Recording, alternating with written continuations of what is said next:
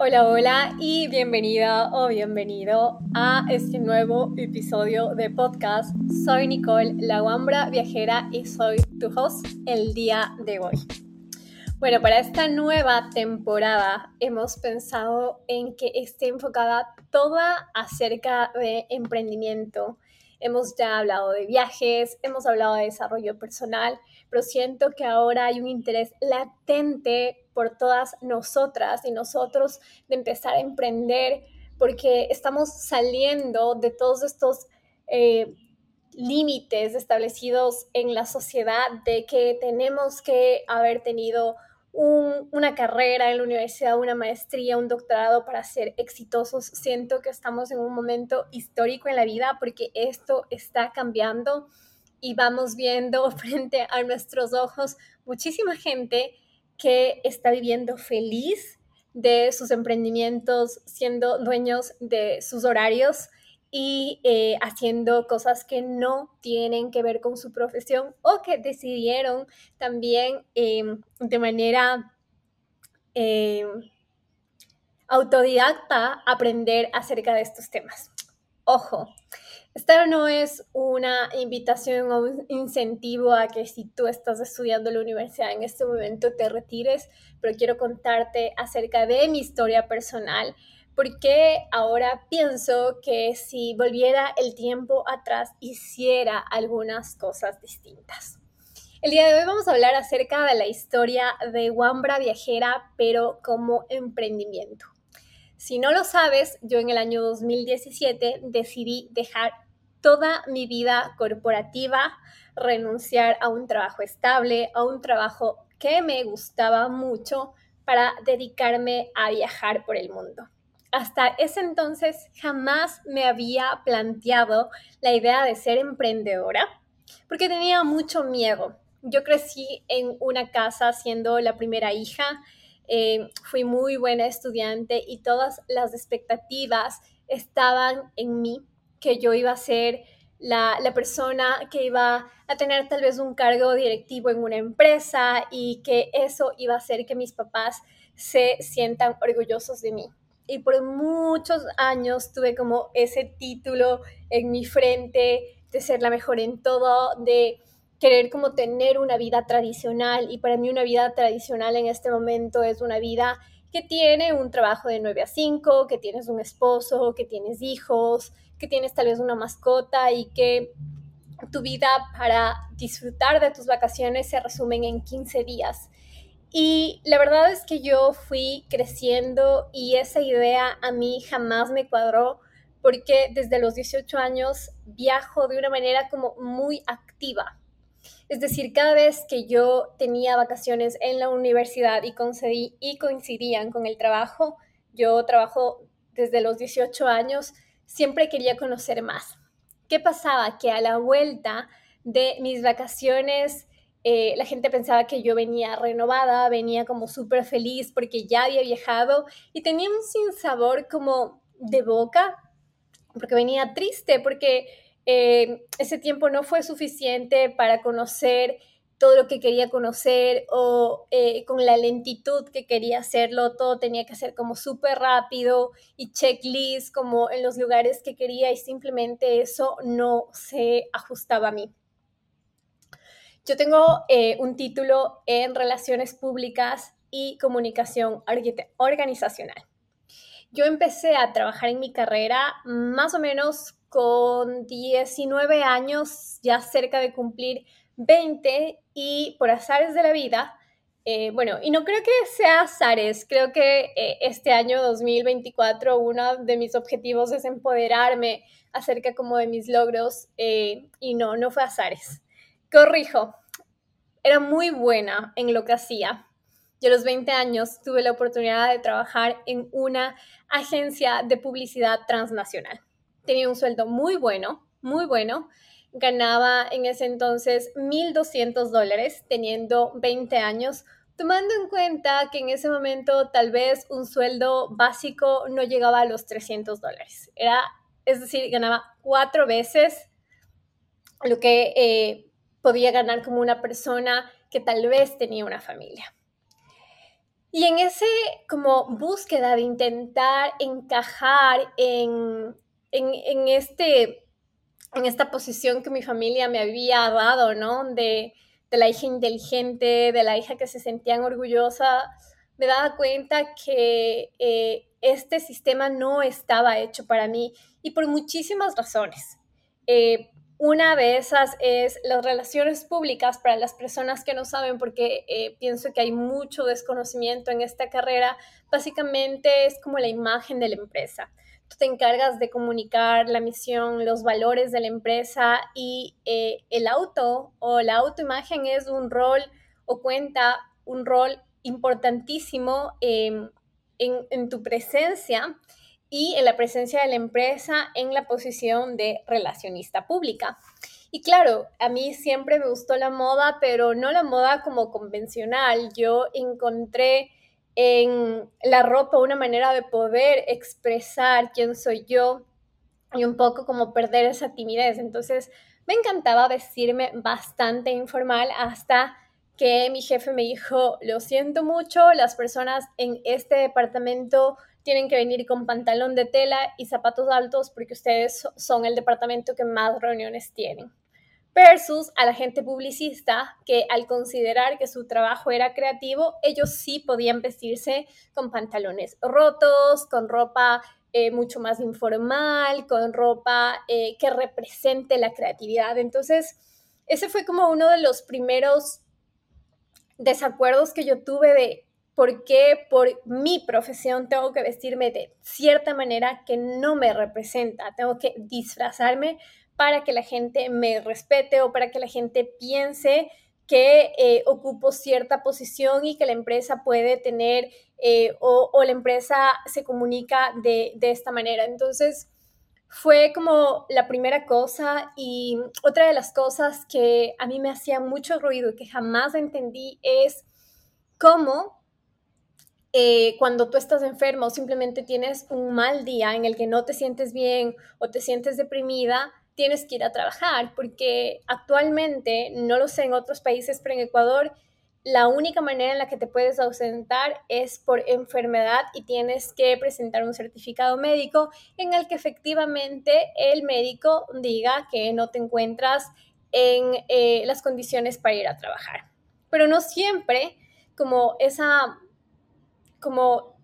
no disposición de ir a trabajar tiene relación con una enfermedad, sino puede ser eh, no sé, sentirse deprimido o estar pasando por un momento em, difícil. Y lamentablemente las empresas, cuando tienes ese tipo de momentos difíciles, pues tienes que recurrir a tus vacaciones porque eh, para la empresa eso no es importante.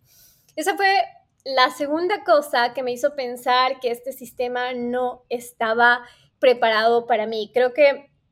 desde pequeña tuve como ideas muy avanzadas para la sociedad en la que nací, para el lugar y en el contexto donde crecí. Y estas cosas empezaron a generarme bastante incomodidad. Pero al mismo tiempo yo no sabía que podía emprender, nunca lo había visto como una opción, jamás en la universidad. Em,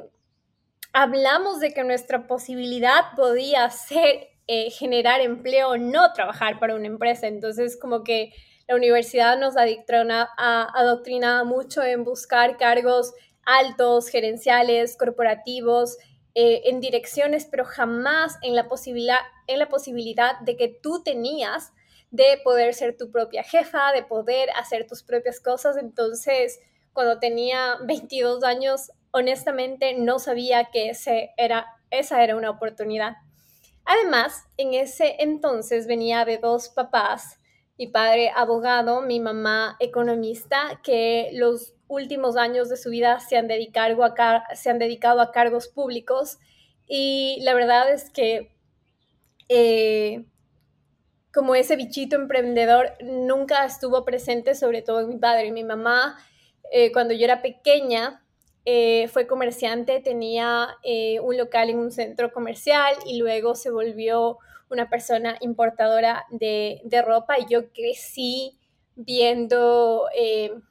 a ella pues vender y a mí me encantaba, pero también la vi cerrar un negocio porque dejó de ser rentable. Entonces, em, supongo que en alguna parte de mi cerebro relacionó con el emprendimiento como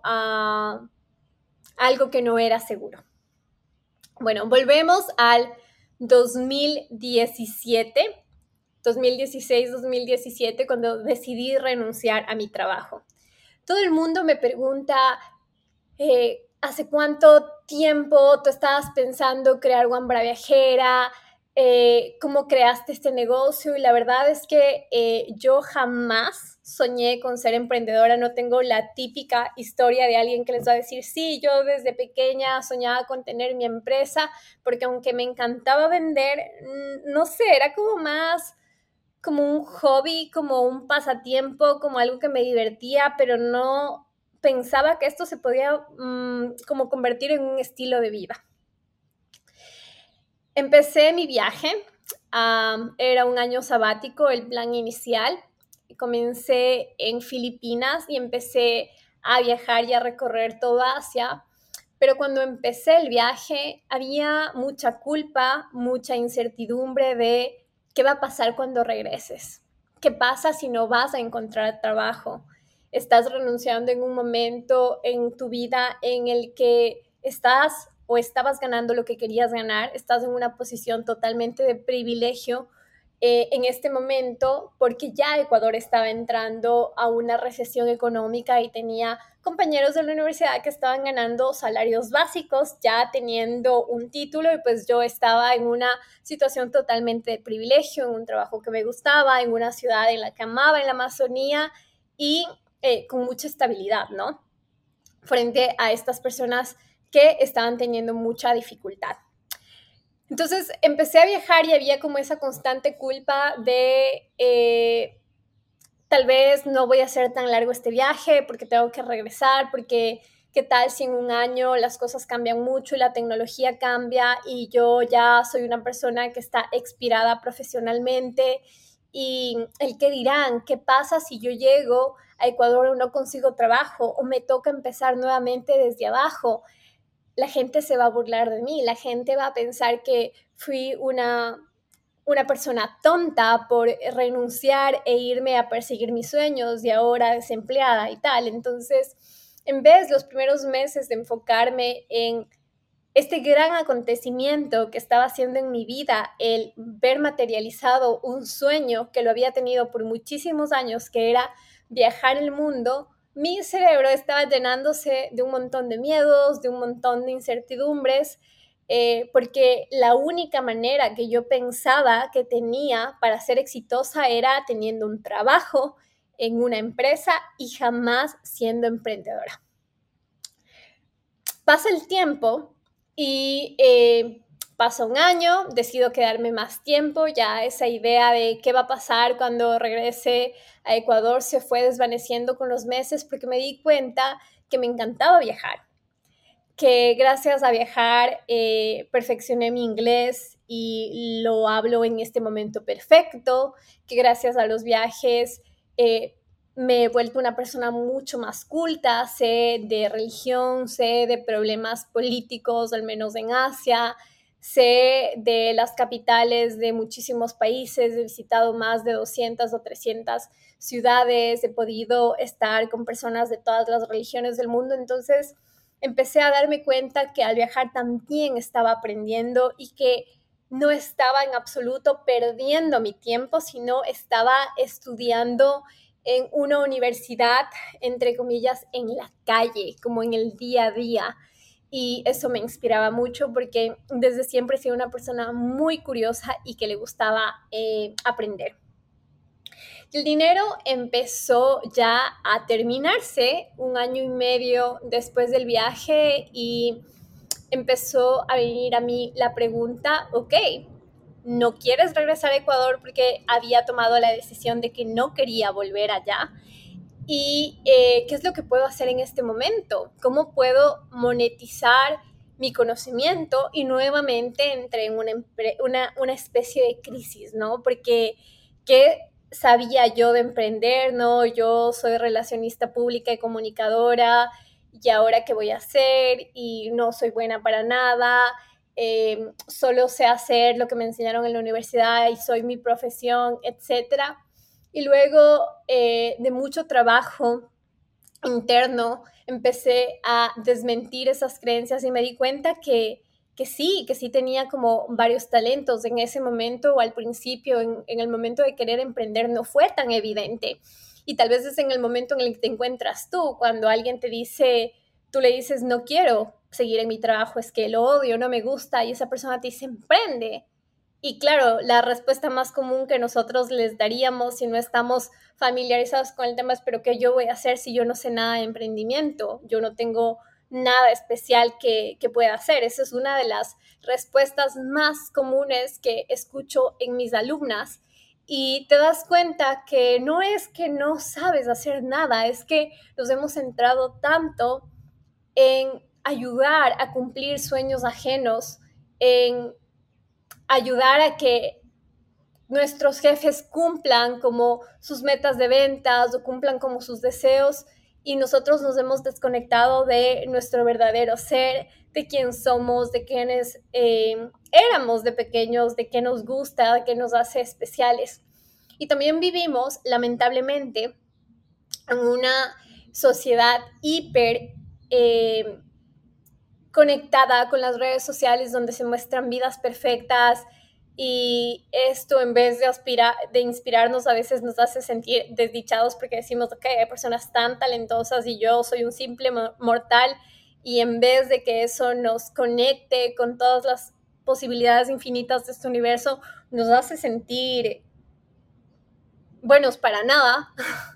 sin ningún don o algo que compartir y quiero decirte que si te has sentido así es lo más normal del mundo, eh, que sientas calma en tu corazón porque no eres la única persona que eh, ha pasado por esto. Y la buena noticia es que cuando empiezas a ir más hacia el interior y no hacia el exterior, vas a empezar a conectar contigo y te vas a dar cuenta que hay cosas tan obvias para ti que para el resto de gente no es obvias o hay cosas en las que eres tan buena, pero se te dan de una manera tan natural y lo has integrado desde tan pequeñita que sientes que eso no es especial hasta que empiezas a trabajar en ti, en tu seguridad, en el poder de contar tu historia, en empoderarte acerca de quién eres, que terminas entendiendo que esas cosas sí te hacen diferente y que a través de eso que te hace especial, puedes generar un negocio que puede ayudarte a tener independencia financiera. ¿Y por qué te estoy contando todo esto y dándote toda esta introducción? Porque esta persona que trabajaba en el departamento de innovación de una universidad emblemática en la Amazonía, comenzó a dar un año y medio, dos años después, cursos para personas que querían eh, organizar su primer año sabático. Si alguien me dice qué tiene esto que ver con relaciones públicas, nada. Y yo, mi, mi, mi mente racional no me permitía creer que alguien me podía pagar por esto que yo era muy buena, porque yo organicé mi año sabático, yo en ese momento tenía una deuda de un crédito universitario, sin embargo lo pude lograr y además estaba em, como súper empoderada con eh, la idea de em, como inspirar a otras mujeres a que lo hagan. Entonces, eh, como te digo, aunque tú pienses que no tienes ninguna cosa que te hace especial, déjame decirte que da un clavado hacia adentro y haz una lluvia de ideas, porque esas cosas que son tan lógicas para ti son tal vez cosas que el resto del mundo está como luchando contra viento y marea para poder como aprenderlas. Esa primera experiencia y generar esos primeros 400 dólares más o menos en este taller me dio la, eh, como la fuerza para decir, ok, tal vez emprender puede ser un camino en mi vida, ya que no quiero volver a Ecuador, ya que me encanta viajar y fue así como empezó Wambra Vejera en su versión emprendimiento. Y digo emprendimiento cuando empecé a generar dinero. Y empecé desde cero, no sabía nada de cómo podía como monetizar eh, por internet, no había recibido en la universidad una clase de finanzas, de cómo manejar como el tema del dinero. Y lo más lindo del emprendimiento es que es un, un super maestro, porque emprender requiere muchísima resiliencia y requiere que estés abierta a querer y aprender de muchos temas. Y luego de ese primer curso me animé a empezar One Experiences, que en ese momento empezó con un viaje en um, India.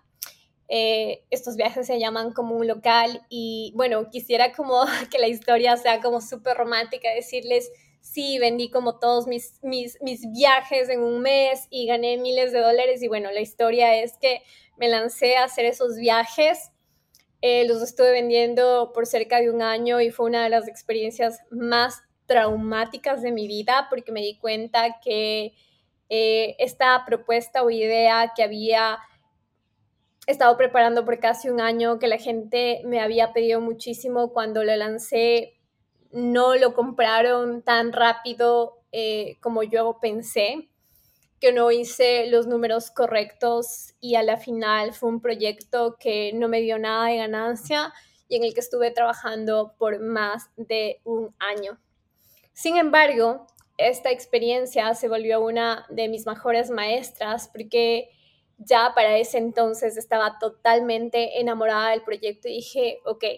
voy a darle a esto una segunda oportunidad. Y fue ahí cuando empecé a darme cuenta que si bien estaba haciendo dinero con mi emprendimiento, la verdad es que tenía muchísimo desconocimiento y estaba haciendo dinero de una manera muy pesada, muy difícil. Y fue cuando empecé a decidir capacitarme, cuando pedí por vencido y dije, ok, no lo puedo hacer sola, necesito ayuda porque si para otras personas luce tan ligero y fácil, ¿por qué para mí es tan pesado? ¿Por qué perdí dinero? ¿Por qué a pesar de ser una buena idea no se está vendiendo como yo eh, quiero? Y en el momento en que me empecé a capacitar fue el momento en el que primero reconocí que no tenía por qué saberlo todo Segundo, fue un ejercicio de abundancia porque me permitió honrar el trabajo de otras personas, poder pagarles y ser congruente con querer que otras personas me paguen a mí. Y sobre todo me dio una hoja de ruta clara para saber cómo emprender porque me sentía totalmente perdida y me di cuenta que estuve sufriendo casi un año sin tener que hacerlo, porque había tantas opciones de tanta gente que podía ayudarme a través de sus servicios, pero yo me rehusaba. Con los años hemos ido creciendo y ahora tenemos, vamos a cumplir a cuatro años como compañía. Y ha sido uno de los viajes más espectaculares y llenos de aprendizaje en mi vida, porque no todo lo ha sido perfecto porque cada día que sigo emprendiendo es un día que tengo una nueva lección en mi empresa, productos que lanzamos que tal vez no tienen el interés que yo pensaba, productos que yo no apostaba y se terminan como vendiendo, productos que amo con mi vida, que no son tan rentables como otros, pero no los quiero soltar porque sé el impacto que causan en mis clientas y en el mundo. Entonces, eh, si estás escuchando esto y estás en este momento pensando que tu vida ahora mismo no tiene sentido porque no te sientes feliz con las cosas que estás haciendo, porque no, no entiendes por qué solamente tienes 15 días de vacaciones y sabes que algo en ti internamente te dice que naciste para más, creo que no hay coincidencias, esta es una señal para que empieces a tomar acción, para que al igual que mí, primero entiendas que el ser emprendedora es un camino igual de válido y satisfactorio que trabajar en un trabajo corporativo, que al principio vas a trabajar muchísimas horas, pero hasta el momento en el que llegues a un punto de equilibrio es donde vas a ser la jefa de tus propios tiempos y de tus horarios que si es que este negocio sigue creciendo, vas a darte la oportunidad de emplear a otras personas y una de las cosas que a mí más me gusta es ser la jefa que tú siempre quisiste tener. Eh, para mí, como les decía, emprender ha sido como uno de los aprendizajes más grandes de mi vida porque he aprendido cómo manejar un grupo, he aprendido acerca de justicia, acerca de congruencia, cómo poder como liderar a, un grupo y darles la seguridad de que el camino que estamos eligiendo es el camino hacia donde tenemos que ir. Y eh, en este momento, si volviera el tiempo hacia atrás, eh, creo que lo único que haría distinto es iniciar antes mi emprendimiento, no demorarme tanto tiempo, porque ha sido algo que me ha traído muchísimas alegrías y sobre todo en este momento de la vida, libertad financiera. Creo que ya no puedo concebir mi vida sin tener que yo elegir mis horarios, sin eh, tener que decir no a viajes porque mi trabajo no me lo permite. En este momento tengo muchísima flexibilidad y me siento feliz, sobre todo porque el emprender es desafíos diarios y todos los días salir y decirle al universo, sigo confiando en mis ideas, sigo pensando que esto funcione y aunque no va a ser fácil y va a ser desafiante, aquí estoy parada para decirte que sí, que sí estoy lista y que sigo estando lista. Entonces, em, aprovechemos de la nueva energía de este año 2024 para decirle sí a esas ideas empolvadas que no han salido a la luz por miedo, por pensar que eh, el emprender tiene que ver con una especie de sentirnos que perdimos, que no, no lo logramos a nivel como profesional y darte cuenta que más bien es una decisión de valentía y una decisión que al principio va a causar muchísimos cambios y una revolución en tu vida y que probablemente al principio te toque trabajar mucho más que teniendo un trabajo eh, dependiente, pero esto es tuyo. Y lo increíble y una cosa que a mí me encanta y que tengo como la bandera es de generar negocios que tengan propósito, porque un negocio por dinero es un negocio que tal vez si el dinero a mí me hubiera como movido, ya no estuviera haciendo esto, pero mi propósito es ayudar a que más mujeres puedan encontrar maneras en las que tengan más libertad geográfica y económica. Y cada vez que veo que mi misión se cumple, es algo que me hace sentir feliz y dichosa y es ahí cuando entiendo que todos los días que tengo momentos difíciles vale la pena. Y si es que toda esta información ha resonado contigo, te cuento que tenemos un curso que es el primer curso del año que se llama Tu primer negocio digital sobre ruedas. Es una de las maneras más económicas de trabajar por, conmigo. Es un curso que solo se abre una vez al año con acompañamiento en vivo. Y una de las cosas que me gusta más de este curso es que es el curso más accesible. Por solo 97 dólares tienes acceso a ser parte de nuestra comunidad de Wambra Academy, que es una plataforma de aprendizaje con el contenido del curso de por vida yo soy de esas personas que ama estudiar y se repite los cursos muchísimas veces y siempre sigue encontrando cosas nuevas. Entonces, yo tengo una biblioteca de cursos que he tomado a lo largo de estos años y sigo recorriendo a cursos de cuatro o cinco años todos los días porque hay cositas que me encantan de ahí. Y también tenemos dos sesiones de preguntas y respuestas para que puedas eh, contarme cuáles son tus dudas de las unidades del curso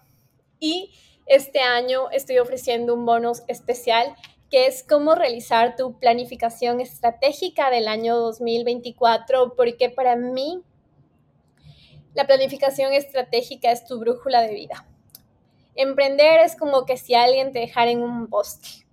y tú no supieras absolutamente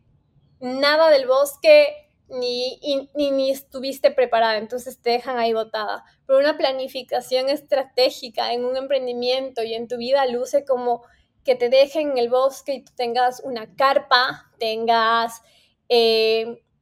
con qué hacer fuego, tengas un sleeping, tengas como municiones de comida, entonces estás preparado, vas a disfrutar porque sabes cómo cuando termines tu camping salir a la calle principal y volver a regresarte a la ciudad en un auto. Entonces, la diferencia entre tener una vida con planificación te ayuda muchísimo a potencializar tu emprendimiento, a que lanzarte y, ahogarte eh, porque no sabías cómo hacerlo. Entonces, es una invitación para que si es que quieres que sea tu mentora, eh, puedas solamente darle clic aquí en la descripción del ah, podcast y podamos empezar a trabajar juntas. Empezamos clases la primera, eh, la tercera semana de enero. Y bueno, para cerrar este episodio, quiero decirte que 2024, un nuevo año, nuevas energías y nuevas metas el mundo está cambiando. Eh, las redes sociales en este momento son la vitrina más grande para poder exponer tus productos, tus servicios y que ya esta vida como corporativa, como un trabajo de 8, de 9 a 5, ya es algo que está quedando como obsoleto. Y no tengas miedo a emprender, no tengas miedo a lanzarte, va a haber mucha incertidumbre, va a haber momentos en los que las cosas no salen como quieres. Eso me pasó a mí también. Y sin embargo, siento cada día, hace siete años, que es la mejor decisión que tuve,